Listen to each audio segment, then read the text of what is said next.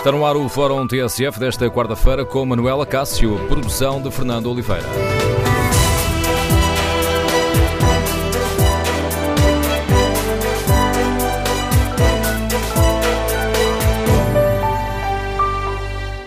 Bom dia. No Fórum TSF de hoje vamos debater o plano do Governo para avançar com reformas a tempo parcial e queremos ouvir a sua opinião. Faz uh, sentido permitir que trabalhemos mais tempo, para além dos 65 anos? E é possível prolongar o trabalho dos mais velhos sem prejudicar a necessidade de dar emprego aos mais novos, conhecendo nós os números elevadíssimos do emprego entre os jovens uh, na Europa e muito também em Portugal? Queremos ouvir a sua opinião. O número de telefone do Fórum é o 808-202-173. 808-202-173. Também pode participar no debate online escrevendo a sua opinião no Facebook da TSF e na página da TSF na internet. Em tsf.pt pode ainda responder ao inquérito. Perguntamos aos eh, nossos ouvintes se concordam com o plano do Governo para avançar com as reformas a tempo parcial. Os primeiros resultados dão vantagem ao sim 74% dos ouvintes concordam com este plano do governo para que as pessoas possam trabalhar para além dos 65 anos. Queremos ouvir a sua opinião. E será possível conciliar esta medida com a necessidade de dar empregos aos mais novos? E o país? Pensando agora de uma forma mais global, é também sobre isso o Fórum TSF e queremos ouvir a sua opinião sobre esta questão. O nosso país está preparado para o envelhecimento da população? É uma questão que tem consequências a nível da segurança social, eh, da saúde, dos tempos livres, eh, dos lares, quando as pessoas atingem uma idade já não podem estar em casa. O Estado está a investir o suficiente nestas áreas? Queremos ouvir a sua opinião. No fundo, talvez tudo se resuma a esta, a esta, esta pergunta mais geral. Tratamos bem dos mais velhos? Damos condições aos mais velhos? Número de telefone do Fórum: 808-202-173. 808 202 173. Basta que se inscreva para participar no fórum. Não sei se os tem quando ligarem e aparecer uh, aquela gravação a dizer que, o telefone, que a chamada está em linha de espera. Isso não significa que vão ter de esperar muito tempo. É a resposta automática do nosso sistema telefónico. Queremos ouvir a sua opinião. Recorda o número de telefone 808 202 173. O Governo está a preparar esse regime inovador de aposentações faseadas, de uma entrada na reforma a tempo parcial. E o objetivo, tal como vamos escutar daqui a pouco, nas eh, palavras do Ministro Vieira da Silva, o objetivo é permitir que exista uma espécie de uma fase intermédia para promover o envelhecimento ativo e evitar que as pessoas passem de um momento para o outro de trabalhadores a reformados. Iniciamos este fórum antes de escutarmos a sua opinião um, pela entrevista que o jornalista Nuno Guedes fez ao Ministro do Trabalho, Solidariedade e Segurança Social. Vieira da Silva, que é o anfitrião da Conferência das Nações Unidas sobre o Envelhecimento na Europa, que amanhã arrancou oficialmente em Lisboa, defende que é necessário aproveitar a riqueza da experiência. Não podemos desperdiçar o potencial das pessoas mais velhas. Nós temos assistido, assistimos nas últimas décadas a, em muitas situações, em particularmente nas situações de crise, em que uh, há uma espécie de discriminação negativa relativamente às pessoas mais idosas, considerando que elas são dispensáveis.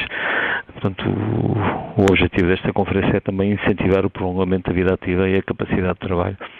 Nem sempre necessariamente com as mesmas características, mas, por exemplo, investindo mais na formação e na qualificação dos trabalhadores quando estão já na fase, na fase mais final da sua vida ativa, eh, porque isso é a garantia de que eles permanecem ativos e permanecem em condições de dar o tal contributo para a sociedade. Para a sociedade. E como é que se consegue um, fazer algumas dessas coisas, enfrentar alguns destes, desses desafios, nomeadamente aquilo que referi há pouco, aumentar o potencial das pessoas mais velhas, fazendo, por exemplo, com que elas estejam mais tempo no, no mercado de trabalho? Há duas dimensões que me parecem fundamentais. Uma delas passa pelo reconhecimento uh, dessa, da vantagem de, dessa, dessa, dessa mudança e nem sempre as nossas, como eu disse há pouco, as nossas sociedades estão disponíveis para reconhecer que há contributos para o nosso bem-estar coletivo e para a preservação do nosso conhecimento, que são contributos que, que podem vir dessas de pessoas desses escalões etários. Hoje isso já se começa a sentir muito no, na esfera da, da formação ao longo da vida. Ou seja, há pessoas que poderão ter já terminado a sua carreira profissional, mas podem ser formadores de outros. E isso é muito. Nós, quem conhece os nossos centros de formação vai encontrar muita gente nessas condições, em particular em, nas chamadas profissões de qualificação intermédia. Depois, uma outra, como se faz, foi a sua pergunta e muito adequada, faz-se prevenindo, ou seja, se nós queremos ter uma sociedade mais equilibrada, que é o tema desta, desta conferência, uma sociedade para todas as idades, eh, não podemos agir apenas eh, olhando para as pessoas quando estão já com 50 e muitos ou 60 anos ou por aí fora. Temos que começar a preparar essa mudança e estendendo aquilo que é o, no tempo aquilo que são os instrumentos de aprendizagem, de educação e de formação. O velho modelo de que as pessoas formavam-se, depois trabalhavam, depois reformavam-se, é um modelo que está hoje exposto em causa, que todos nós que estamos na vida ativa uh, somos confrontados com mudanças uh, tecnológicas, organizativas na nossa vida ativa e, é bom que essas mudanças sejam acompanhadas pela formação adequada. Se, se o fizermos, estamos a dar muito mais oportunidades para, para, para, as pessoas que hoje são ativas, quando estiverem mais próximas da sua idade da reforma, se mantenham ativas e até possam prolongar depois, eh, por exemplo, depois da sua reforma, uma presença, uma presença ou no mercado de trabalho, ou numa esfera associativa, ou numa economia social uh, esse processo de formação, esse processo de qualificação das pessoas, ou seja, uh, o envelhecimento ativo não é o envelhecimento das pessoas com mais de 50 anos, é o envelhecimento que tem que, tem que ser, começar a ser preparado para a sociedade de uma forma, uma forma preventiva e valorizando uma expressão que por vezes ainda é um lugar, um, é um, uma frase quase mais que programática, programática, mas que é um, uma realidade, é uma necessidade real que é chamada aprendizagem ao longo da vida. Pode adiantar alguma medida de política pública, legislativa, concreta, que estejam a pensar fazer para levar as pessoas a estarem mais tempo nessa, nessa vida ativa? Há alguma coisa que esteja aí na calha que possa adiantar? Nós temos já um conjunto de instrumentos que são instrumentos que promovem e por vezes não são suficientemente conhecidos. Dou-lhe um exemplo concreto. Uh, é possível em Portugal, uh, para a maioria das pessoas que, têm, que tenham condições para isso, poder atingir a idade da reforma, solicitar a sua reforma e permanecer ligado ao mundo do trabalho, continuando a trabalhar até na mesma empresa, recebendo a sua pensão, descontando para a Segurança Social menos do que descontava quando era plenamente ativo e todos os anos subindo o valor da sua reforma. Ou seja, se a pessoa depois de ter garantido o direito à, à pensão e passar a recebê-la, isso não quer dizer que abandone uh, definitivamente o mercado de trabalho, pode aí permanecer e uh, com o trabalho que vai acumulando e com os descontos que a empresa e ele próprio vai fazendo, vai todos os anos subindo o valor da sua pensão. Uh, essa é uma política que existe, nem sempre é conhecida, nem sempre é valorizada, mas que já está na nossa, na nossa legislação e que é e que é, e que é usada por, por muitas pessoas. Depois, como é sabido, nós estamos a trabalhar numa área difícil, mas que é uma área que contamos a desenvolver ao longo de, do final deste ano e do ano que vem, que é a que chamamos o contrato de geração e que inclui várias dimensões uh, de, de, estímulo às empresas para que, uh, por exemplo, ao fazerem uma contratação combinada de jovens desempregados e adultos, eh, com desempregados de longa duração com mais idade possam ter mais apoio do Estado nessa contratação. Ou, e essa talvez, é talvez a medida mais ambiciosa, ainda que difícil e trabalhosa de concretizar, que é podermos eventualmente a ter, num futuro próximo, um modelo de transição da vida ativa para a aposentação ou a reforma que seja faseado, ou seja, que a pessoa não acabe um dia a sua vida profissional e no dia seguinte seja um reformado, ou seja, que possa ter uma fase intermédia em que tenha uma reforma a tempo parcial. Esse é um objetivo do programa do Governo, ainda estamos longe de concretizar, mas estamos a trabalhar porque ele é tecnicamente exigente, mas estamos a trabalhar para que ele, ele, ele possa ser uma realidade. E ele inscreve-se, como muitos outros aspectos, nos objetivos de, de, desta conferência, de fazer esta transição mais suave entre a vida ativa e a vida pós-ativa, que não deixe de ter também uma dimensão de atividade. Mas eu gostaria de, de, de, reforçar, porque acho que é extremamente importante, uh, a ideia de que hum, nós temos instrumentos que podem ser instrumentos de política pública, mas são, antes de tudo, instrumentos construídos pelas próprias comunidades tenho dado este exemplo, julgo que é um exemplo muito, muito relevante nós temos e foi uma realidade criada em talvez menos de 20 anos. Temos hoje muitas dezenas, para não dizer centenas, de instituições que nós nos habituamos a chamar as universidades sénior, que são instituições onde já largos dezenas de milhares de portuguesas e portugueses participam pós a sua vida profissional participam em atividades que são atividades uh, úteis à sociedade e principalmente a si próprios e são organizadas com apoios públicos, apoio principalmente das câmaras municipais, mas também do Estado, mas são, são uh, exemplos concretos de um envelhecimento ativo que tem também a dimensão do protagonismo da organização desse processo ser de pessoas, de séniores da nossa sociedade. Tem alguma ideia de quando é que poderão ter pronto esse modelo, essa proposta de modelo de transição mais suave? O objetivo, o objetivo é que nós possamos vir a, em 2018 a ter a, a, legislar nesse, nesse sentido. Ter essa legislação já, já, já apresentada e é como dizia há pouco, ainda estão a trabalhar, ainda é cedo para dar algum ponto sobre como é que isso funcionará, não é? Sim, é complexo, é exigente. Uh, teremos a oportunidade de conversar sobre isso lá mais para a frente. Agora estamos aí também muito concentrados na, na afirmação da importância desta, desta, deste momento, destes dias que vamos viver aqui em Lisboa. Mais uma vez, Lisboa vai receber uma importante conferência, neste caso das Nações Unidas, com como eu disse, a participação de largas dezenas de países e vai ser, certo, um momento de técnicos e de peritos, vai ser um momento também, também de valorização da nossa capacidade de atrair estes, estes acontecimentos, estes eventos, que são eventos que valorizam o nosso país na escala internacional. Vieira da Silva, o ministro entrevistado pelo jornalista Nuno Guedes. Vieira da Silva está aqui a referir-se à, à, conferência da Comissão Económica da Região Europa das Nações Unidas, eh, que arranca oficialmente amanhã. Eh, depois será aprovada a Declaração de Lisboa, com, chamamos assim, uma espécie de linhas orientadoras, um programa europeu eh, para os próximos cinco anos para promover o envelhecimento ativo. Ora, está lançado o debate no Fórum TSF.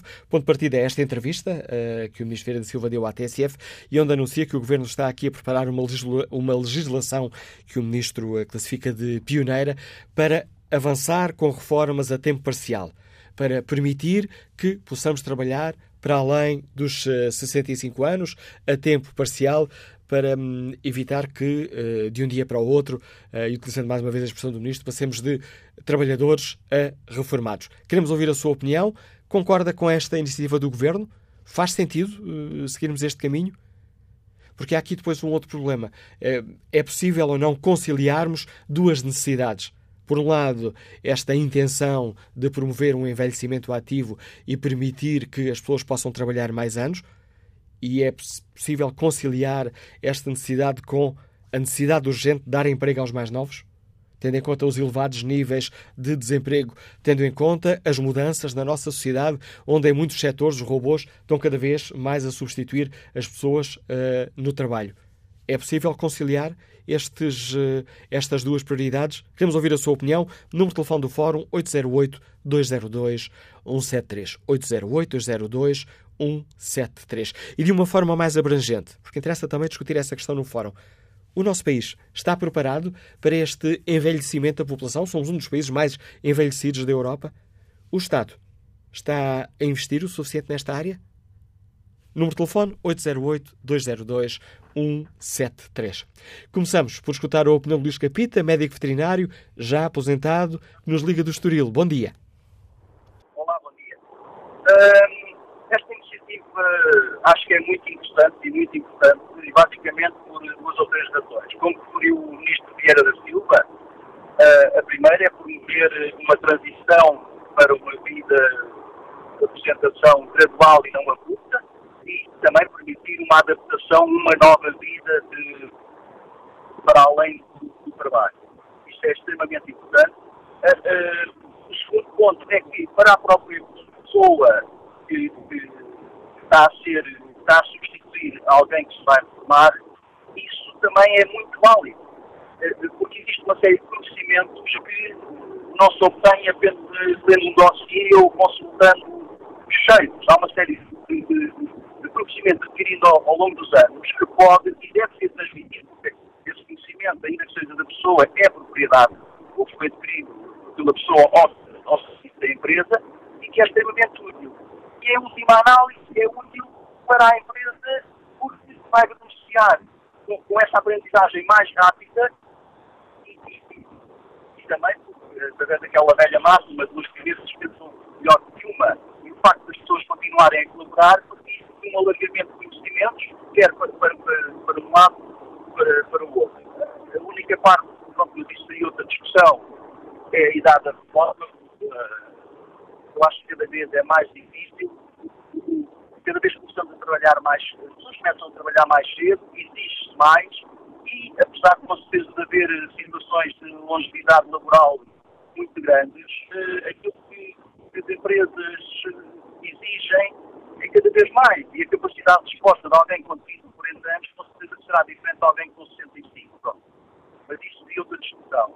A segunda parte da pergunta, ou da discussão hoje, sobre o país estar preparado ou não, uh, acho que não está e infelizmente não está, porque também como foi referido, existe um investimento da população cada vez maior, e isso tem que ser feito através da criação de mecanismos de ocupação das pessoas após reforma, como todos sabemos, o envelhecimento muitas vezes é acelerado através de uma inatividade que, que decorre dessa paragem de trabalhar.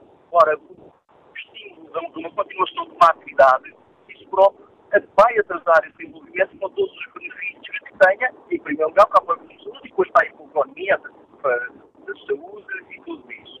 Este, o, o, o facto de estar, estar a tirar este primeiro passo parece muito difícil. E agradeço, Luís.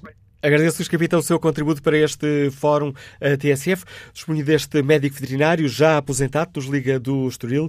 Um, os nossos ouvintes perceberam que vai eh, de carro, vai, estava a participar neste debate com uh, sistema telemóvel de alta voz, por isso aqui às vezes alguma uh, menor facilidade em escutar, mesmo assim julgo que foi perfeitamente perceptível a opinião do primeiro ouvinte a participar neste debate.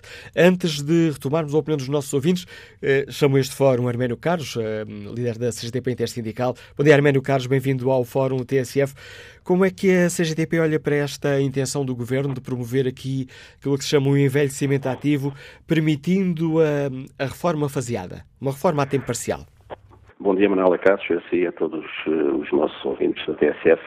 Ehm, desde logo, a questão do envelhecimento ativo eh, tem como objetivo valorizar e, sobretudo, aproveitar e rentabilizar a experiência eh, dos mais velhos e também as suas competências. E sobre isso nós não, não questionamos, pelo contrário. Aliás, Hoje já se verifica na legislação que eh, as pessoas que querem ficar para além da idade limite de reforma o podem fazer, se porventura as entidades patronais também estiverem disponíveis para isso. Portanto, sobre essa matéria, nós entendemos que é uma opção pessoal, que hoje é assegurada e nada temos a acrescentar, a não ser que eh, é importante que todos deem o contributo para o desenvolvimento do país. Contudo, eh, creio que eh, esta ideia das reformas a tempo parcial não está desligada de um outro objetivo que aqui não foi abordado, mas que está na gênese desta proposta, que é o chamado contrato de geração. E o contrato geração o que visa é pôr a partilhar eh, o emprego dos mais velhos com os mais novos. Ou seja, é, em vez de se combater a precariedade e criar estabilidade para os netos ou para os filhos daqueles que hoje estão no emprego e que pretendem sair-se porventura a atingir a idade da reforma, é precarizar de alguma forma o trabalho de todos. Ora, isto é complicado, porque pode-se dizer que é uma situação que já se está a verificar na Europa, mas a situação em Portugal não é idêntica à situação na Europa. Nós temos um salário mínimo nacional que é de 557 euros e que é pago por 8 horas de trabalho. Ora, uma pessoa a trabalhar a tempo parcial, particularmente um jovem ou um desempregado, de longa duração, dificilmente podem viver com dignidade, com 275 ou 300 euros por mês. Portanto, é disto que nós estamos a falar. Portanto, o que se está aqui a perspectivar não é o combate à precariedade, a pretexto do envelhecimento ativo, é promover e generalizar a precariedade e, por esta via, reduzir os salários dos trabalhadores. Portanto, quando falamos na demografia, quando falamos na, na, na, natalidade, nós não nos podemos esquecer que um dos maiores problemas que nós neste momento temos para o aumento da natalidade está associado a duas questões que refletem um estudo de sondagem feito por várias entidades oficiais. Primeiro, os baixos salários. Segundo, a precariedade e a instabilidade que daqui resulta para a organização da vida pessoal, profissional e familiar dos trabalhadores, particularmente dos mais jovens. E são estas as questões que hoje tenho de colocar. Portanto, a solução do envelhecimento ativo, estamos de acordo. Agora, o que nós precisamos é para que, a, a par do envelhecimento ativo, possamos apostar mais na estabilidade e na qualidade do emprego, dos direitos, das remunerações, para que as pessoas possam viver de uma outra forma, de uma forma mais saudável. Aliás, nós olhamos para os estudos que neste momento existem na Europa e constata-se que, em termos gerais, há um aumento da esperança de vida. Mas atenção, em Portugal também há um aumento da esperança de vida. Mas em Portugal, os portugueses têm menos saúde relativamente à esperança de vida. Ou seja, mais rapidamente ficam doentes e durante, eh, digamos, podendo prolongar o seu, a sua esperança de vida, prolonga, prolonga, mas doentes. E porquê que isto acontece? Acontece porque no quadro daquilo que se passa uh, há uma série de anos desta parte nas relações de trabalho, o que nós verificamos é que a intensificação dos ritmos de trabalho, o desgaste que os trabalhadores são sistematicamente sujeitos, leva-os, digamos, a uma situação cada vez maior fragilidade. E, portanto, quando falamos no emprego com direitos, estamos simultaneamente a dizer que é necessário ter um outro olhar para aquilo, como, para, para a forma como hoje se presta ao trabalho. Há, pressões monumentais, há intensificação de ritmos de trabalho muitíssimo elevadas, há um aumento das doenças profissionais. Aliás, a Organização Internacional do Trabalho, recentemente, em termos mundiais, e Portugal não foge a esta estatística, considera que hoje, hoje no mundo, morrem seis vezes mais trabalhadores por doença profissional do, do que por sinistralidade laboral. E são estas as condições que têm que estar também presentes nesta discussão. Ou seja, nós queremos, e todos têm um papel importante para o desenvolvimento da sociedade, os mais idosos, aqueles que hoje estão no ativo e, particularmente, as novas gerações. Mas todos podem, digamos, dar o seu contributo sem se, uh, sem se verificar uma degradação da qualidade do emprego.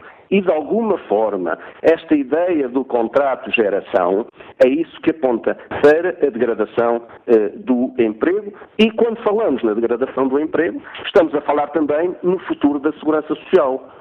Porque o que nós precisamos para ter uma segurança social sustentada financeiramente, para melhorar as pensões de reforma e a proteção social daqueles que precisam, é de mais emprego, de melhores remunerações, de mais contribuições, porque é isso que vai aumentar a receita da segurança social e criar as condições para que esta responda às necessidades daqueles que necessitam quando estão desempregados, ou neste caso em concreto, quando estão, ou quando passam à situação de reforma. E no presente e no futuro. E, portanto, não é com trabalho parcial.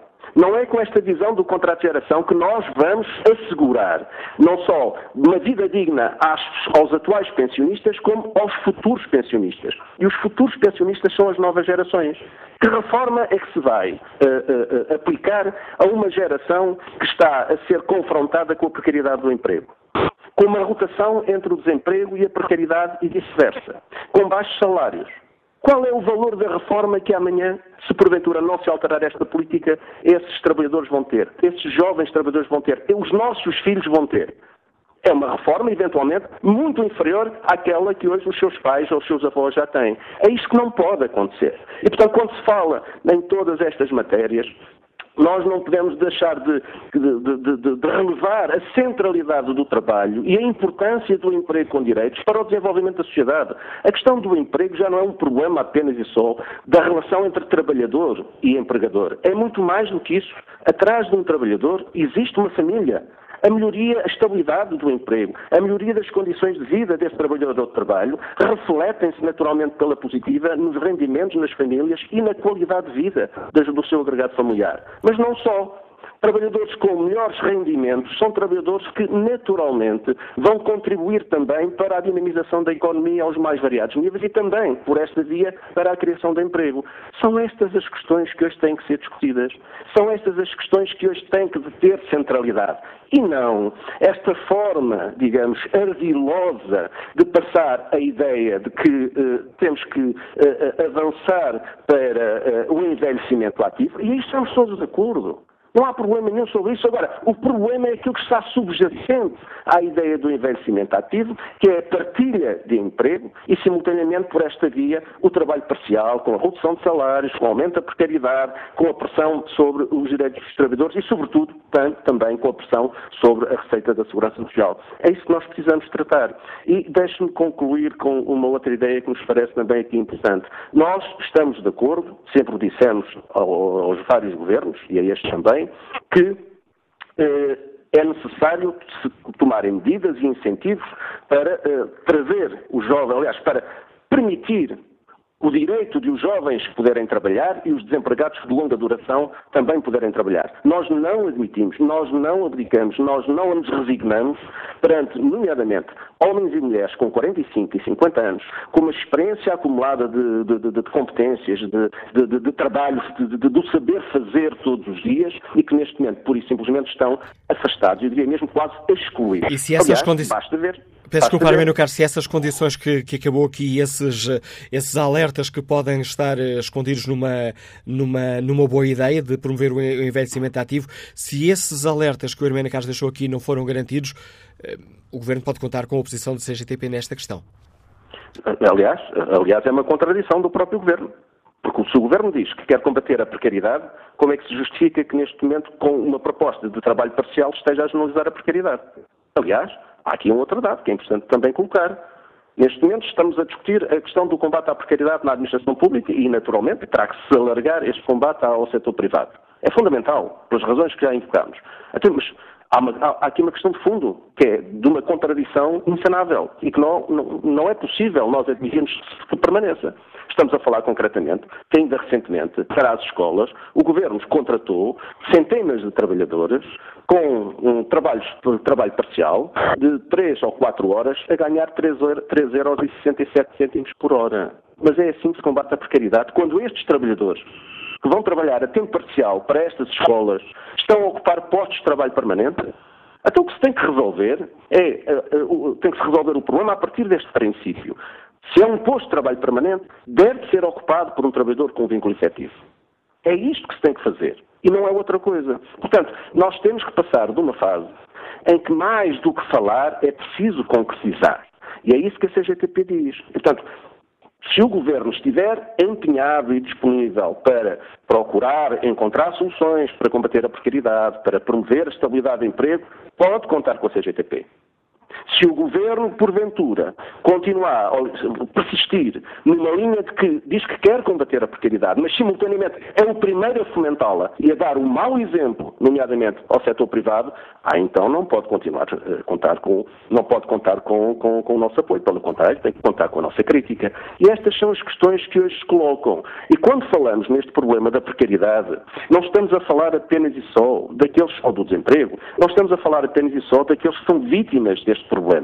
É porque hoje, se olharmos à nossa volta, Manuela Cássio, praticamente não há nenhuma família em Portugal que não tenha no seu seio um familiar que está desempregado ou que tem um vínculo de trabalho precário. E também não podemos deixar de relevar que este não é só um problema dos jovens, é sobretudo um problema das famílias. Porque cada família, com certeza, os pais, eu sou pai, eu tenho dois filhos, eu quero para os meus filhos digamos, uma vida melhor do que aquela que os meus pais me puderam proporcionar. Agora, qual é o pai que está hoje, ou a mãe, que está hoje, enfim, minimamente descansado, quando sabe que o seu filho anda na escola, eventualmente tira um, uma, uma, licenciatura, vai para o mercado de trabalho, qual é a primeira proposta de emprego que lhe aparece? A primeira, a segunda, a terceira, a quarta, a quinta e assim sucessivamente. Emprego precário. Basta olhar. No último, nos últimos meses, dois terços do emprego foi criado em Portugal é emprego precário e com baixíssimos salários. Ora, isto não vai assim. Não vai assim até por uma outra razão. É porque, eh, ainda recentemente, esta semana, tivemos uma informação, enfim, de, um, de uma pessoa que, que, que, visitou Portugal, né, que procurou que procurou, uh, uh, neste caso concreto, hotéis para, se, para, se, para ficar, quer dizer, e foi à procura dos preços mais baratos. Sabe qual foi o preço que encontrou em Lisboa de um hotel para ficar duas noites?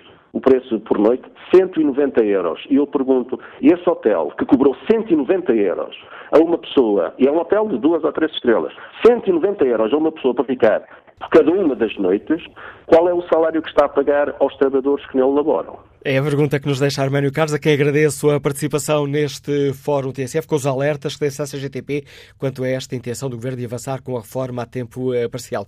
Tenho em linha os ouvintes Lindolfo Ribeiro e João Pinto, peço-lhes desculpa, uh, não vou poder ouvi-los nesta primeira parte do Fórum, mas retomaremos o debate já a seguir às 11 com a vossa opinião, porque importa ir ao encontro do uh, professor Fernando Nobre, que interrompeu uma aula que estava a dar, é o Presidente da AMI, Assistência Médica Internacional, e que eu gostava também de convidar para este debate. Fernando Nobre, precisamos de fazer mais para promover o envelhecimento ativo?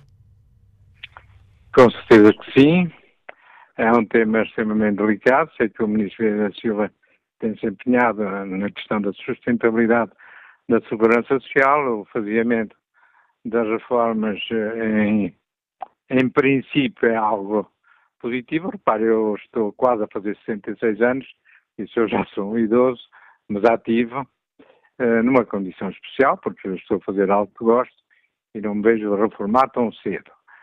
Mas uma coisa certa é que uh, a reforma faseada implica necessariamente para as entidades patronais, e aqui falo em termos de instituições de solidariedade social, as reduções de emprego e substituição uh, de pessoal que possa cumprir as tarefas como dessas instituições, e falo destas especificamente, são aquelas a que eu estou ligado, têm que, eh, enfim, eh, realizar em proveito dos mais eh, carenciados. A questão de fundo, quanto a mim, é a questão demográfica do nosso país, porque repare, se em 1960 tínhamos um reformado para cerca de 10 pessoas no ativo, hoje estamos quase eh, em paridade. E isto é extremamente complicado. Uh, não me lembro, uh, enfim, uh, de em Portugal ter existido nos últimos 40 anos nenhuma política de incentivo à natalidade, o que implica apoios familiares concretos, como a Holanda fez, a França fez, porque o, o subsídio natalício que é dado, o conceito de família numerosa, a questão das creches, da pré-escolar, da estabilidade laboral, como ouvimos agora falar dos enfim, salários eh, baixos e da empregabilidade precária, eh, uma política de natalidade implica abordar muitos, muitos aspectos, porque senão eh, não surte efeito. Ainda agora estou, pronto, aqui a dar uma aula aqui na Faculdade de Medicina de Lisboa, sou professor, e estava eu a dizer às minhas alunas, a maioria dos 34 que me estão a ouvir, uh, 30 são, são uh, raparigas, mulheres, e estava-lhes eu a dizer, em função da evolução demográfica do planeta, se nós quisermos estabilizar a nossa população, era preciso que cada mulher, em teoria, tivesse 2,2 filhos. E dizia-lhes eu, cada uma de vocês está disposta a ter três filhos? Bom, o coro negativo foi generalizado. Nós estamos numa média de 1,3 nós estamos em evolução demográfica. Tudo aponta que o nosso país, em 2060, uh, poderá, poderemos ser apenas, ou cá já não estarei, evidentemente, uh, 7 milhões e meio. E por isso, uh, todas essas políticas têm de ser abordadas num conjunto de aspectos que permitam depois haver a tal sustentabilidade da segurança social, porque nós sabemos todos eu, os 40 anos que já levo de trabalho efetivo, depois de ter acabado o meu curso de medicina, eh, ao fim e ao cabo serviu para pagar reformas eh, das pessoas, estavam anunciadas as suas reformas. Dr. Fernando Nobre, muito obrigado pelo contributo que trouxe a este Fórum eh, TSF. Não lhe roubo mais tempo eh, da aula que está a dar aos eh, seus alunos. Retomaremos este debate e prometo com muito mais espaço reservado à opinião dos ouvintes já depois das 11.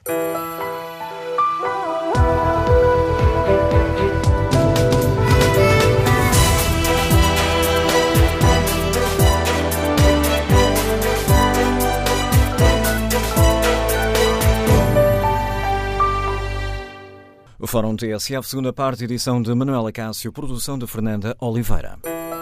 A atualidade dita o tema, o espaço está sempre reservado.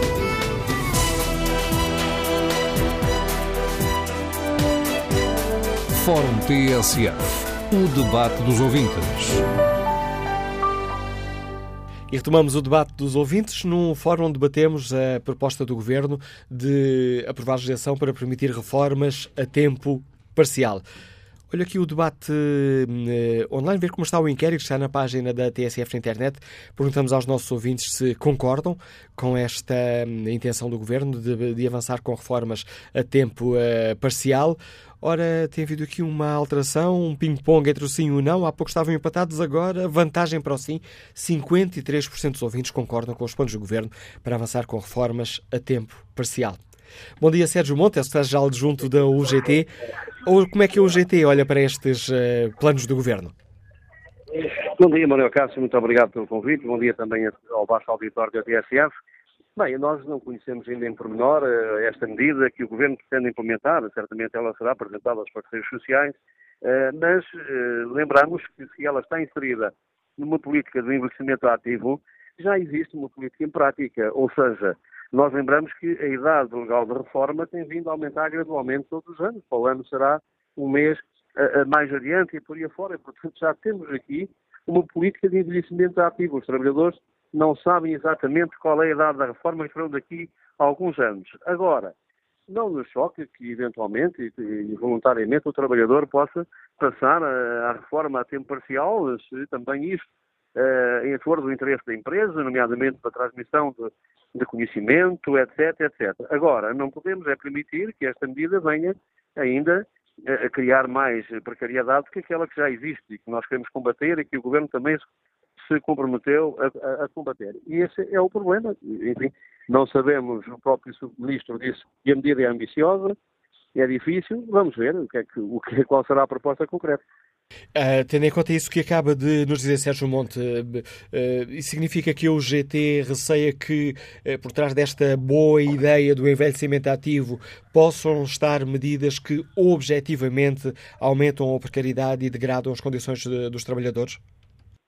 Bem, nós enfim, temos esse receio e acho que é legítimo, porque nós entendemos que se um trabalhador prolongar, enfim, a sua vida ativa a empresa, nessa circunstância, irá eventualmente contratar outro trabalhador para, para digamos, compensar a, a ausência do outro que está a tempo parcial e será com vínculos precários. Esse é o nosso, é o nosso receio. Mas porque, uh, repara uma coisa, Manuel Cássio, aqui a UGT tem defendido e tem desafiado até os parceiros sociais para fazermos uma discussão profunda sobre o sistema de segurança social, nomeadamente aquilo que estamos agora a discutir, que é o sistema previdencial de pensões. E temos que um, discutir uh, todo o sistema, o financiamento, a sustentabilidade, etc. E não é com medidas avulsas como esta, que também pode ter por trás uma coisa muito simples, que é o, Governo com isto, uh, enfim, diminuir as despesas que tem com reformas, porque se um trabalhador tiver a, reforma a tempo parcial, receberá eventualmente metade ou um terço daquilo que receberia se tivesse reformado. Portanto, isso tem que, ser, tem que ser uma discussão mais ampla, não pode ser uma medida avulsa no sentido de ir minorando os problemas estruturais que o sistema tem. Nós queremos discutir a sustentabilidade, queremos discutir uh, o financiamento, etc, etc. Mas numa discussão que envolva todas estas vertentes e não apenas com medidas, uma medida hoje, outra amanhã, porque, repare, nos últimos tempos têm sido feitas alterações substanciais ao regime de segurança social e, nomeadamente, ao regime de pensões, que não têm, nem foram sequer discutidas pelos parceiros sociais, como tem sido o caso do fator de sustentabilidade, da reforma aumentar, eh, a idade legal da reforma aumentar todos os anos, etc, etc. E, portanto, vamos olhar para a medida com alguma precaução, com alguma cautela, porque também não sabemos ainda exatamente, exatamente quais os seus termos, não é? Sérgio Monta, obrigado pela sua disponibilidade. Sei que tem uma manhã complicada, com uma agenda muito preenchida, não lhe roubo mais tempo. Ficam aqui também claras as reservas da UGT e as dúvidas da uh, eh, UGT quanto a esta um, intenção do Governo de avançar com uma legislação pioneira, são estes os termos do Ministro Vieira da Silva, uma legislação pioneira para uh, permitir o envelhecimento ativo, permitindo uma reforma a tempo parcial, uma medida que está também, um, digamos assim, encaixada numa outra ideia que é o contrato uh, gera onde uma empresa uh, possa receber um estímulo para contratar jovens e desempregados mais velhos. Vamos agora ao encontro de Lindolfo Ribeiro, aposentado da função pública, Liga-nos de Oliveira das Meias.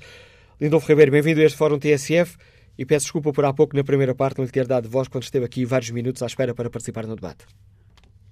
Ah, não, obrigado.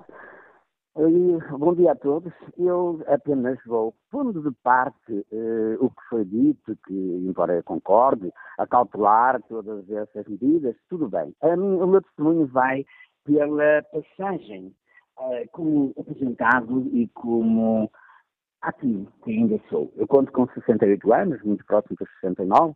Reformei-me com 45 anos de serviço, mas quando eh, me reformei, me aposentei, tive o cuidado de ir à administração e pedir que, dar-lhe conhecimento, claro, eh, que ia meter ofimento, mas logo me prontifiquei a estar o tempo disponível para passar aos meus substitutos, passar aos outros. E é nessa mentalidade que eu penso que, por vezes, uh, e assistimos a isso no domínio das empresas, que por vezes começaram a dispensar e, e assim vai para a forma da fora e não se acautelaram de recolher a experiência dos mais velhos. A vida na escola e eu sou a favor de que nós, pela idade, adquirimos experiência em todos os níveis e temos a obrigação de passar aos outros aquilo que temos de melhor e que aprendemos durante a vida. Não é dispensar e depois aconteceu que não acautelaram em ficar com a experiência dos mais velhos e foram pedir para eles retomarem precisamente para eh, conjugar a parte moderna, portanto, a parte científica, mais atual, dos mais novos, e ignorando e esquecendo a prática dos mais velhos. A par disto também, eu posso dizer que, apesar de apresentar, mantenho sempre ativo. E este ano eu completo 50 anos de carreira, considero carreira no domínio da gastronomia, da cozinha, que ao longo desses 50 anos, em contacto com mais diversas pessoas, das mais diversas áreas ligadas à gastronomia, eu aprendi muito. E eu não concordo com os segredos. Deve-se transmitir aquilo que nós recebemos dos outros, porque nós também quisemos receber, quisemos aprender. Portanto, tenho a obrigação moral de transmitir aos outros aquilo que aprendi. Eu vejo colegas meus, também apresentados, que têm uma vida pacata, mas de certa forma monótona, mas quem sou eu para julgar? Cada um faz como quer. Eu, pelo menos, penso que devia ter mais atividade. E tenho. Nada mais prático e nada mais simples que, por exemplo, uma confraria gastronómica. A fundadora tem 95 anos hoje, muito ativa. Convidou para convidar. Eu aceitei o convite. Mas eh, uma confraria não é só comer e beber e sentar-se. Para isso, mais vale estar então sentado, ir para o café e sentar-se e comer e ter essa vida pacata. Não. É transmitir ter uma, uma parte ativa e transmitir aquilo que, por exemplo, uma conferência gastronómica que é aquilo que tem da gastronomia, aquilo que temos de oferecer e preservar e difundir, aos outros. Aliás, está na moda. Portugal é um país turístico e um, um dos baluartes que tem é realmente a gastronomia, uma das únicas, eh, com sabores autênticos. E é o esforço de cada um de nós nesse capítulo, nós, principalmente, os mais velhos, os apresentados, temos a obrigação, ou apresentados, ou reformados, como queiram chamar, a obrigação de transmitir aos outros. E é o trabalho que nós temos a fazer, que a nossa confraria, a confraria das Papas de São Miguel, não é só transmitir o hábito de séculos atrás de confeccionar e, e, difundir como é que se faziam essas papas, dar a provar, é ir junto dos mais novos, das escolas, Aliás, nós temos muito apoio é, no domínio da autarquia, no domínio da Junta de Freguesia, no domínio da Câmara Municipal. Estamos a reformular uma escola abandonada, portanto, sem atividade, não é abandonada, mas sem atividade para a primária, e já fizemos, com ajuda, com esforço de todos, uma cozinha didática, obedecendo às linhas tradicionais de séculos atrás. Precisamente para transmitir isso que aprendemos. Porque a técnica hoje existe, sim, senhor, para uh, simplificar o trabalho. Mas há pormenores que a técnica não consegue sobrepor. E obrigado, Lindo. E obrigado, Lindolfo Ribeiro, por partilhar connosco este exemplo de envelhecimento ativo e útil para a sociedade. Testemunho deste nosso ouvinte, apresentado da Função Pública, que nos liga de Oliveira das Meias. João Pinto é empresário, está em Lisboa. Bom dia. Bons dias, Manuela Cássio. Bons dias ao Fórum. Uh, em relação ao tema de hoje, uh, quero uh, acrescentar o seguinte. as, as questões, portanto, as lideranças europeias na última década castraram a juventude não lhes deram a possibilidade de formar família, não lhes deram a possibilidade de ter vida própria. Depois, um, falamos uh, também em natalidade. Como podemos melhorar a natalidade se os nossos jovens acasalam em part-time? Isto é uma situação que tem que ser muito bem pensada e revista. Temos que dar aos jovens condições para ter vida própria. Então, colocá-los no mercado de trabalho o mais urgentemente possível, até porque eles são os mais capazes e mais preparados. E ainda com força, na, no, com, com sangue na guerra. Agora vamos tratar dos mais experientes. Ouvi o Sr. Ministro Vieira da Silva, pessoa que respeito e admiro, tem feito um excelente trabalho, mas em relação à opinião apostada por ele no fórum de hoje, não estou de acordo de forma nenhuma. Porque nós não queremos criar agora conflitos de gerações. Experiência com a juventude, não. Mandem aqueles que já trabalharam, divertir-se, vão para casa, vão fazer aquilo que lhes apetecer. Vão brincar com os netos e ponham jovens urgentissimamente, tão brevemente quanto possível, no mercado de trabalho. Isto. E obrigado pelo seu uh, contributo, João Pinto. Vamos agora ao encontro do professor uh, José Gil, que tem praticado ativamente o envelhecimento ativo, continuando a refletir, continuando a trabalhar e ajudando-nos, de vez em quando, aqui também no fórum, a refletir. Bom dia, professor José Gil. Temos uma sociedade que consiga conciliar a necessidade de dar trabalho aos mais novos, com os níveis elevadíssimos de desemprego, sem esquecer e aproveitando a riqueza que é a experiência dos mais velhos? Muito bem, eu, eu, eu cingir-me à, à, segunda parte da sua questão, quer dizer, porque me parece que é uh, o objetivo uh, principal desta reunião, desta conferência em Lisboa, e mesmo da Carta de Lisboa que vai ser uh, apresentada. Eu parece-me que aqui na questão do envelhecimento e do aproveitamento, entre aspas, do, do envelhecimento, há uh, essencialmente um, uma, um dilema. Por um lado, há a velhice, há a velhice que é, é, representa um desgaste das forças, uma fragilização trazida pela idade. E, por outro lado, há esta necessidade do reconhecimento do valor, o que se chama a mais-valia, que, da idade, que vem da experiência, vem da formação, etc. Eu, eu, queria dizer que para resolver e conjugar estes dois aspectos que parecem antagónicos, não é? Ilusão, por um lado, e depois há competências acrescidas devido à, à terceira idade, tem que haver antes de mais, uma mudança da percepção que se tem da velhice. Uh, quer dizer que há uma mudança de mentalidade que é necessária uh, e que uh, modifica completamente aquela, aquela percepção que temos agora. Repare como o idoso é um excluído, muitas vezes visto como um inútil, mesmo um parasita, eh, ele vive muitas vezes na solidão, no isolamento social. A sociedade exclui. Portanto, eu estou muito de acordo com a, eh, a, eh, a vontade, a intenção e, do, e, o objetivo do Ministro do Trabalho, que me parece muito boa. Este, este, este idoso inútil e parasita é um velho. é um velho e a palavra velho é pejorativa. Hein? Isto é, estamos muito longe das sociedades antigas, tradicionais, em que o velho era respeitado, tinha uma autoridade natural e tinha funções imprescindíveis na sociedade, não é? Não vinha só da experiência, isto dava-lhe um estatuto de uh, moral, de sábio, de ancião. Uh, ele sabia julgar melhor uh, as coisas da vida, avaliar melhor moralmente. Hoje não há anciãos. acabaram. Tudo isso desapareceu. Agora, como só há uma maneira de mudar esta percepção desvalorizante de hoje, que é uh, dar ao, ao idoso uh, um, um, direito, um direito, um lugar de direito na sociedade, na sua qualidade de velho, tendo em conta tudo o que se deve fazer de cuidados para a saúde, etc., etc., que estão já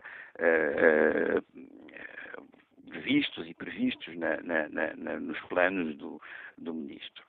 Uh, para só uma maneira de mudar isto é, é, é realmente integrar o, o, idoso na rede laboral, mostrar e, e, e que ele tem uma função essencial, se não, se não imprescindível. Eh, e então todo, tudo o que se diz, eh, ele eh, poderá dar formação depois da reforma, integrar equipas de planificação, etc., as universidades séniores, a educação sobre cursos sobre o envelhecimento uh, uh, nas, na, na, no, no, secundário, etc. Eu acho isso ótimo. Simplesmente eu queria falar só de um aspecto, e era, era a única coisa que eu queria dizer de importante, que eu não vejo uh, mencionado na Carta de Lisboa, não vejo em geral, e que é um aspecto aparentemente paradoxal, mas que é essencial para o reconhecimento atual uh, uh, do, do, da, do, da, dignidade e do valor do envelhecimento. E é o que eu chamarei uh, uma reconhecimento das potencialidades criadoras do envelhecimento. Muito rapidamente, há duas maneiras, grosso modo, de, de, de envelhecer. Uma é petrificar-se. Petrificar-se uh, uh, num, num, estatuto, numa, numa personagem com manias, com, com tiques, com. Bom, isso é horrível, não é? E há outra que é tornar-se tornar uma espécie de criança de novo, uma, um, com um desprendimento de tudo, desprendimento, soltam-se as ideias, soltam-se. Então diz-se que ele está senil e que voltou à infância, e por isso há tanta, tanta proximidade da criança com a infância, da criança com, do, do velho com a criança, não é? Uh, simplesmente, este Estado é um Estado que permite criação e que não é reconhecido. Permite criação muito mais do que na idade, na idade dita adulta. Aqui tudo se desprende como numa criança. E, portanto, tudo se pode associar de maneira nova e criadora. Há uma, há uma velhice criadora que tem que ser reconhecida. Sabe, isto não é, não é utopia. Há, há grandes obras uh, do pensamento, da arte, que foram feitas por uh, uh, uh, criadores uh, numa idade muitíssimo avançada. Porquê? Por isso mesmo. Ora, isto que se vê nos exemplos dos grandes criadores, não é? Uh, Vê-se também, se souber olhar num artesão, num, num, num trabalhador, num homem uh, dito comum. É? está lá. E é preciso criar socialmente as instituições eh, para fazer com que eh, esta velhice possa, esta, capacidade de se soltar, de se desprender, de, uh, que, é, que é a condição mesmo da criação, possa ser utilizada. E, e, e, e, aqui há uma coisa muito importante, é que nós temos que ter, e falta na carta, uma imagem do que é o velho, para, para retomar a palavra, não é? e não o, o, o idoso. Porque não há, não há. E é preciso, a partir desta capacidade de criação, uh, uh, ver novamente, não isolar. Há qualquer coisa que é um perigo nessa carta, que é dar uma.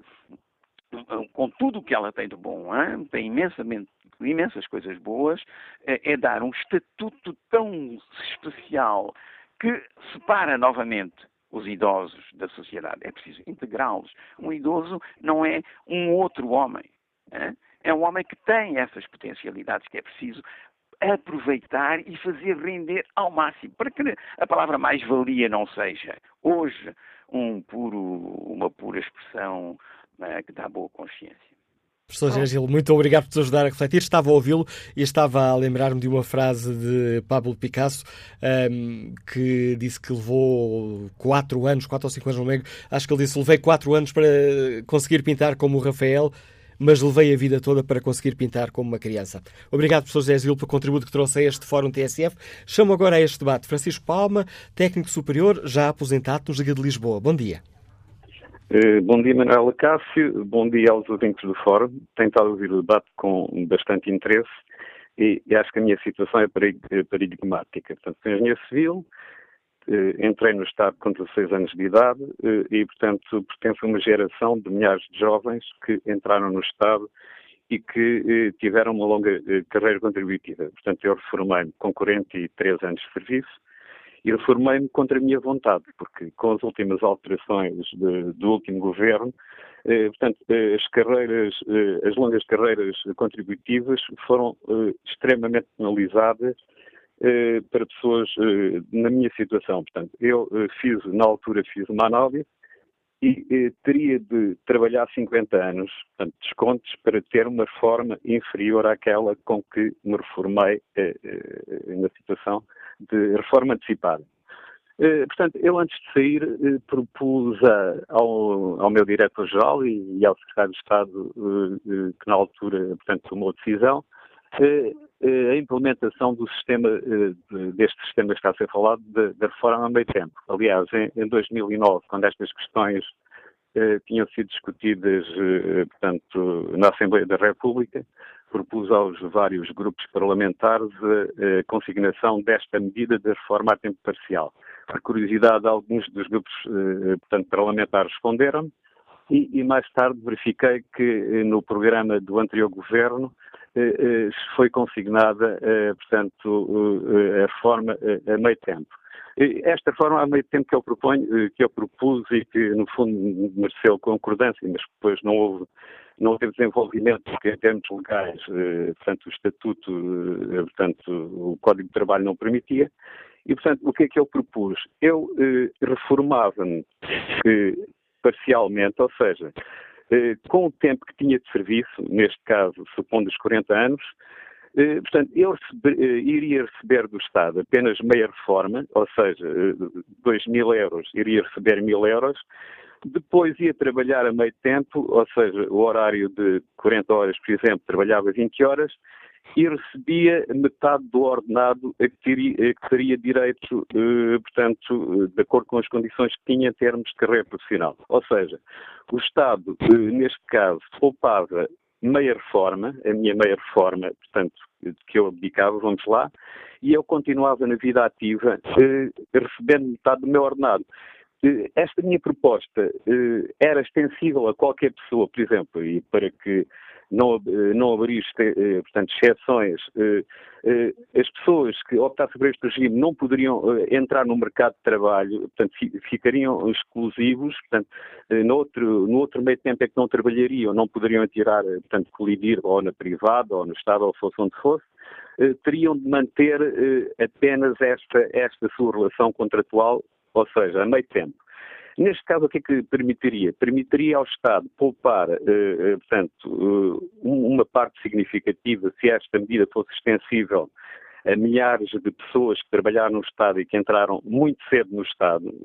E eu dou o exemplo das antigas escolas industriais que, eh, em que jovens chegaram ao Estado e vários organismos do Estado entre com 16 e 17 anos e que, portanto, eh, tem uma longa carreira contributiva, tem uma longa experiência. Portanto, eu sou engenheiro, eh, civil, trabalhei, conheço por dentro a máquina do Estado, conheço os 500, eh, fiz mais de 500 mil quilómetros, portanto, em Portugal, no, no exercício da minha profissão, tenho uma visão ampla da realidade e, portanto, e gostaria de continuar a trabalhar. Simplesmente o Estado não me deixa trabalhar e obriga-me a estar, eh, portanto, reformado eh, contra a minha vontade. Claro que, objetivamente, eh, eu não iria continuar a trabalhar eh, eh, e a descontar até aos 50 anos eh, e ir receber uma reforma inferior àquela que recebia antecipadamente. Portanto, e neste caso, a reforma a meio tempo seria uma forma de trazer ao ativo eh, e no caso no Estado isso seria muito mais fácil, porquê? Portanto, eh, a Caixa Geral de Apresentações tem, tem os dados todos de cada funcionário, portanto, há muitos, e especialmente na área, de, na, área de, na área científica e na área técnica, há muitas pessoas que deixaram de trabalhar no Estado e que estariam dispostas a continuar a trabalhar. E, por outro lado, o Estado tem uma enorme carência de recursos nas áreas tecnológicas. E, portanto, a minha proposta, basicamente, eh, concordo, obviamente, com a medida de reforma a meio tempo, e eh, isto seria uma medida a praticar primeiro no Estado, porque as empresas eh, é mais difícil, portanto, e, as questões aqui que foram levantadas relativamente à precariedade do emprego, portanto, põem-se com mais a cuidado. no Estado, desde que as pessoas, portanto, por iniciativa própria, claro que isto teria partido sempre da, da parte do trabalhador, iria permitir manter no ativo pessoas que gostariam de ter continuado no ativo e que foram cortadas no seu direito ao trabalho para não, eh, portanto, serem prejudicadas depois de uma longa carreira contributiva, ficarem a receber muito menos de reforma eh, do que se eh, receberiam, como é o meu caso, me, portanto, reformei antecipadamente. E agradeço, Francisco Palme, essa proposta concreta que nos deixa e dando-nos conta desse, desse seu um, caso pessoal, testemunho deste nosso ouvinte, dos de Lisboa, técnico uh, superior, já aposentado. Vamos agora ao encontro de uh, Rosário Gama, líder a APRA, aposentados, pensionistas e reformados. Bom dia, Rosário Gama, bem-vindo ao Fórum TSF. Quando começou a passar para, para, quando chegou à altura da sua reforma, decidiu não ficar parada, avançar com esta associação. Porquê? Porque sentiu que os reformados uh, não tinham voz? Ah, exatamente. Portanto, quando me reformei, também tive uma, fiz uma reforma antecipada. Um, eu senti que, de facto, havia necessidade de nos juntarmos numa associação que fosse transversal em termos ideológicos que pudesse ter pessoas da, da Segurança Social e da Caixa Geral de Apresentações, eh, de modo a podermos ter uma voz que se pudesse ouvir eh, e que dessa audição pudesse haver algumas, alguns benefícios para os reformados. Tem sido uma luta para nós conseguirmos algumas, algumas reivindicações. A questão da reforma a tempo parcial, nós temos o nosso caderno reivindicativo, um, exatamente um, com argumentos que o senhor que falou antes de mim apresentou. Um, e, e, e ou nós... seja, Maria, Maria Luzar Gama, desculpe interromper, ou seja, há porque vê com bons olhos esta, mas há uma intenção, Sim. depois veremos como é que esta proposta é passada à prática, mas esta é uma ideia a... que é uma ideia que a APRA apoia. Apoia, e eu vou-lhe explicar em condições. Portanto, nós apoiamos uh, esta ideia desde que isso seja feito de forma voluntária. Uh, nós, nós, defendemos a reforma, o tempo de serviço de 40 anos, uma carreira de 40 anos é uma carreira bastante grande. Defendemos que as pessoas, uh, se tiverem que passar à reforma e se não tiverem vontade disso, se tiverem condições físicas e psíquicas para continuar a trabalhar, essa solução da reforma a tempo parcial é uma solução boa, portanto faz uma transição gradual. Nós conhecemos pessoas que tiveram que se reformar uh, quando atingiram a idade limite para a reforma e que essa transição foi dramática, portanto causou inclusive depressões porque as pessoas gostavam de estar no ativo. Uh, depois, nós entendemos que voluntariamente tudo bem, só que esta medida não pode servir de estratégia para aumentar a idade da reforma. Portanto, disso é que nós temos algum receio. Uh, defendemos sim a reforma a tempo parcial, as pessoas prolongarem a sua vida desde que assim o desejem, mas sempre com a garantia de que isto não constitui de facto a estratégia para o aumento da idade da reforma. Não lhe quero roubar muito mais tempo para Rosar Gamos, está também a participar nos trabalhos preparativos. Coisa, diga, diga. Se não se importa.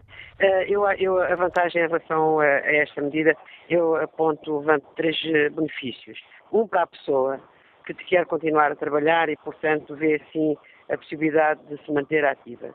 o outro para a empresa, porque a empresa ou o Estado vai ganhar com a experiência e os conhecimentos das pessoas que já tiveram uma longa carreira.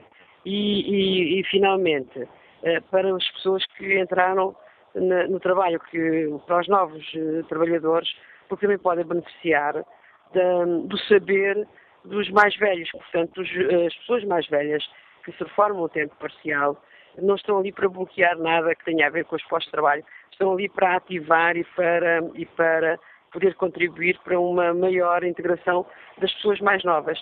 Eu, enquanto diretora de uma escola em Coimbra, senti que houve um momento em que se reformaram imensos professores uh, e que não ficaram aqueles que, uh, antes de, desse acontecimento, um, conseguiam transmitir para os seus colegas não só o saber, mas também o espírito do coletivo. E eu acho que isso é muito importante. Portanto, se a pessoa uh, puder um, e quiser e tiver condições, a empresa quiser e, e isso for, se isso for tudo possível, uh, penso que trará benefícios. É, é isso que eu queria dizer. Obrigado, Maria do Rosário Gama. Lidera hum, a Associação A para aposentados, pensionistas e reformados, um, que um apoio a esta ideia do Governo, mas um apoio condicional, ficou esse alerta. Esta não pode ser uma estratégia para aumentar a idade da reforma. Bom dia, João Vera Lopes, bem-vindo ao Fórum TSF, Presidente da Confederação de Comércio e Serviços de Portugal.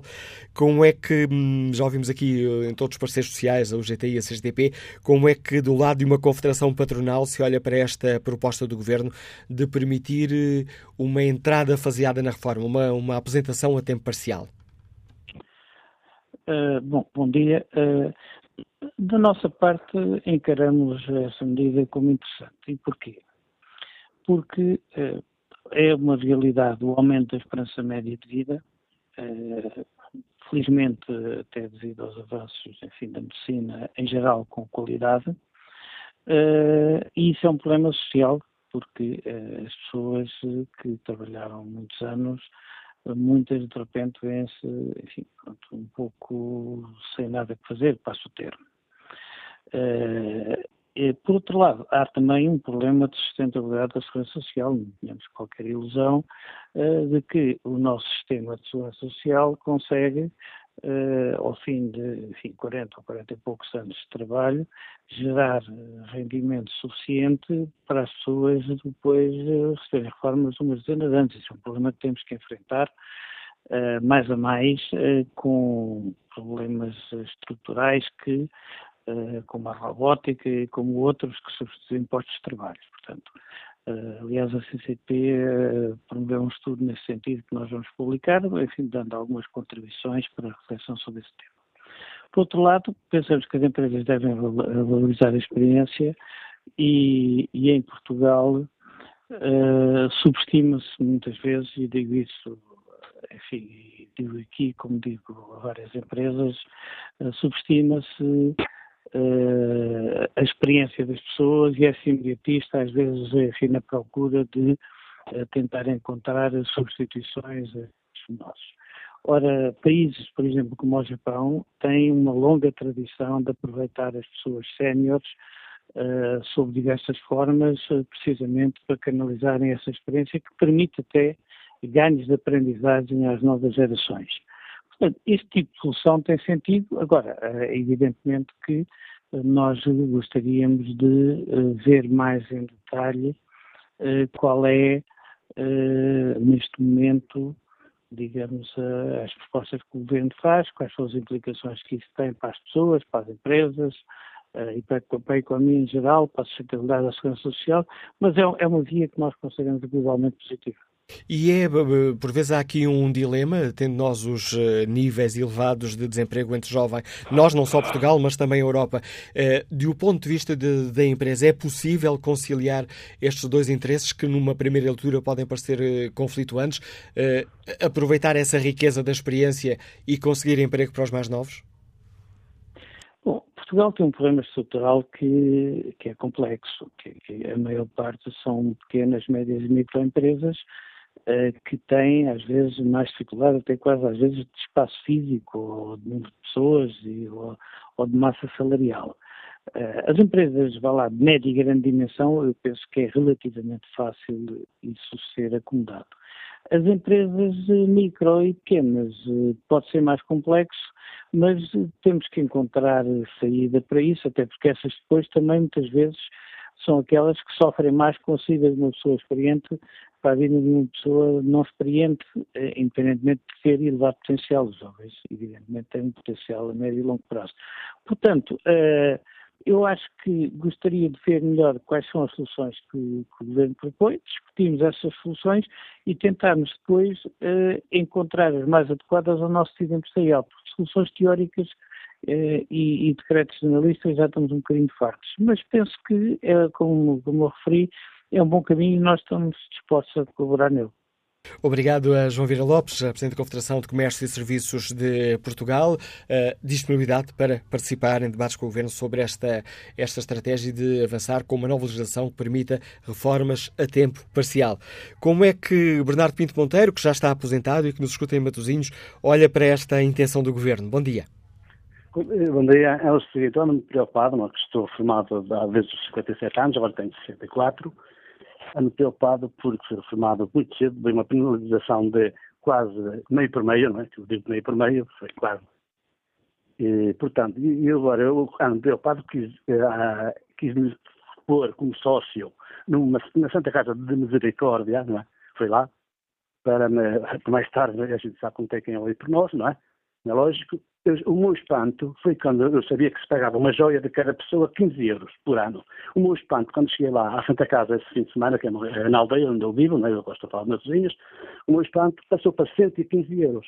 Eu, eu fiquei, fiquei maluco, todo da cabeça. Como é eu posso dar 230 euros mais a minha mulher para mais tarde ter acesso a quem olhe por nós? Porque eu tenho um filho que é, também, que não sei como o filho não vai olhar por mim, porque trabalha, não é? Eu só queria expor este problema, como é que se aumenta de 15 euros para 115? Eu só queria expor, isso se chama Santa Casa da Misericórdia, não é? Portanto, é só isto, eu só quero expor isso. Nada mais, é o que tenho a expor, está bem? E está exposto, Bernardo Pinto, obrigado pela sua participação no Fórum TSF. Vamos agora ao encontro de Filipe Sousa Luz, a Direção Nacional de Gerontólogos, nos Liga do Porto. Bom dia. Ora, sendo uh, é. defendendo esta associação, estudando esta associação, o envelhecimento, como é que olha para esta proposta do Governo para hum, permitir um envelhecimento ativo e no local de trabalho? Uh, bom dia a todos. Uh, eu, enquanto representante da Associação Nacional de Gerontólogos e relativamente ao debate de hoje da TSF, gostaria de introduzir uma questão, algo que me parece essencial neste debate, que é efetivamente a dimensão da formação. E, e neste capítulo convém assinalar a existência em Portugal de uma nova licenciatura que é a gerontologia, a ciência que estuda o envelhecimento e, a, e que forma profissionais capazes de promover uma prática que é inovadora, abrangente e interventiva junto da pessoa idosa. Em resposta à questão que, que, nos colocam, que é estará o país preparado para o envelhecimento da população, nós efetivamente consideramos que o desenvolvimento eh, da Estratégia Nacional para o Envelhecimento Ativo e Saudável constitui, sem dúvida, um ponto de partida principalmente porque integra desde já o incentivo à formação básica, especializada e contínua dos profissionais de saúde no âmbito da geriatria e da gerontologia. O desenvolvimento da gerontologia enquanto disciplina académica tem ocorrido de uma forma, digamos, pouco estruturada e dispersa pelas várias instituições de ensino superior. No entanto, consideramos que esta medida abre portas para um, considerar que o Governo estará disposto a reforçar a existência e a permanência da formação em gerontologia ao nível do primeiro ciclo. Desta forma, eh, digamos que poderá estar a contribuir não só para a consolidação da oferta formativa na gerontologia, mas também para valorizar a existência do gerontólogo, que é um profissional de relação capaz de responder ativamente e de uma forma holística àquele que é o envelhecimento populacional. Claro que, a par com este uh, incentivo, há ainda um caminho a percorrer por todos para que a sociedade civil eh, consiga reconhecer a mais-valia deste profissional, permitindo assim um avanço considerável naquele que é o desenho e na planificação de políticas e serviços que têm que estar verdadeiramente adaptados não às circunstâncias de uma franja populacional, mas às circunstâncias individuais e geracionais das pessoas à medida que elas envelhecem. E, portanto, seria este o contributo da Associação Nacional de Gerontólogos relativamente a este tema. Agradeço o vosso uh, contributo, Filipe Sousa Luz. Vamos agora ao encontro de Armando Santos, está aposentado, escuta-nos na Guarda. Bom dia. Muito bom dia, Dr. Manuel Cássio, bom dia aos ouvintes do PSF. Uh, quanto ao discurso sobre o Ministro da Saúde Social, se calhar está correto. Porque nós, cidadãos, todos têm uma ambição de chegar ao fim da carreira. O fim da carreira é para algumas classes. Eu, no meio duas, almirantes e generais. Os restantes, os restantes, possivelmente, ao meio da, ao meio da sua atividade, seja no Estado, seja privada, eh, podem, deviam-se aposentar e fazer uma mudança de profissão. Por que não entrar numa, numa repartição de finanças e coletar como empresário em nome individuais, individual? Por que não? Porque nós estamos a ver, estamos, está toda a gente a ver, que há pessoas que chegam ao fim da carreira com os seus descontos todos feitos ao cabo de uns dias, isto é, no, no final está há 3, 4 anos aposentado, reformado, e vem a qualquer coisa pelo caminho, que é a morte. Algo fica nos cofres de Estado. Há muitas dessas pessoas que não têm com quem repartir aquela, aquela divisão de, da sua pensão, sequer. E o, o, cidadão que tem uma determinada formação até pode ajudar o país do outro lado. Possivelmente, quando uma pessoa interrompe uma carreira e se reforma e inicia uma atividade pessoal, profissional, por sua conta própria, possivelmente está a fazer uma outra reforma, está a ajudar o país. É só muito bom dia, obrigado. Obrigado, Armando Santos. Olha aqui o debate eh, online, onde Rogério Gonçalves nos deixa esta ideia, eh, respondendo à pergunta que fazemos aos ouvintes, diz que o país eh, não está preparado para o envelhecimento da população. Diz que hum, a medida avançada pelo ministro Vieira da Silva e que hoje serve como ponto de partida para este fórum, diz Rogério Gonçalves, ou melhor, escreve Rogério Gonçalves, que esta medida é um camuflar, digamos, um paliativo para diversos problemas sem resolução à vista. Primeiro, o envelhecimento só poderá ser sustentado sustentado com o renovar das populações. Depois acrescenta que as reformas a tempo parcial é demagogia, não resolve nada. Quem hoje trabalha desconta contando que quando chegar a hora e precisar de suporte, um, tê-lo-á. Bem sei que as regras ou compromissos hoje, infelizmente, já não são tão certos por erros de má gestão.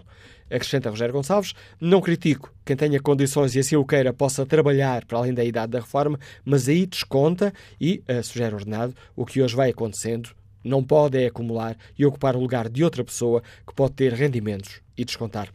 Paulo Rodrigues deixa-nos este contributo no debate online. É uma medida que está a ser debatida em diversos países da União Europeia. É uma boa medida, mas deveria acompanhar também medidas para equilibrar o tempo de trabalho com o de lazer. Nesse aspecto, de acordo com o Eurostat 2015, estamos na segunda metade da tabela na média do número de horas de trabalho por conta do outrem. Contrasta com a média de horas de trabalho para trabalhadores por conta própria, aí estamos em segundo. Os patrões portugueses são os que menos trabalham na Europa, atrás dos croatas. Quanto ao inquérito que está na página da TSF na internet, olhando aqui os eh, resultados mais uh, recentes, perguntamos aos nossos ouvintes se concordam com o plano do governo para avançar com reformas a tempo parcial. 52% dos ouvintes respondem sim, 47% não.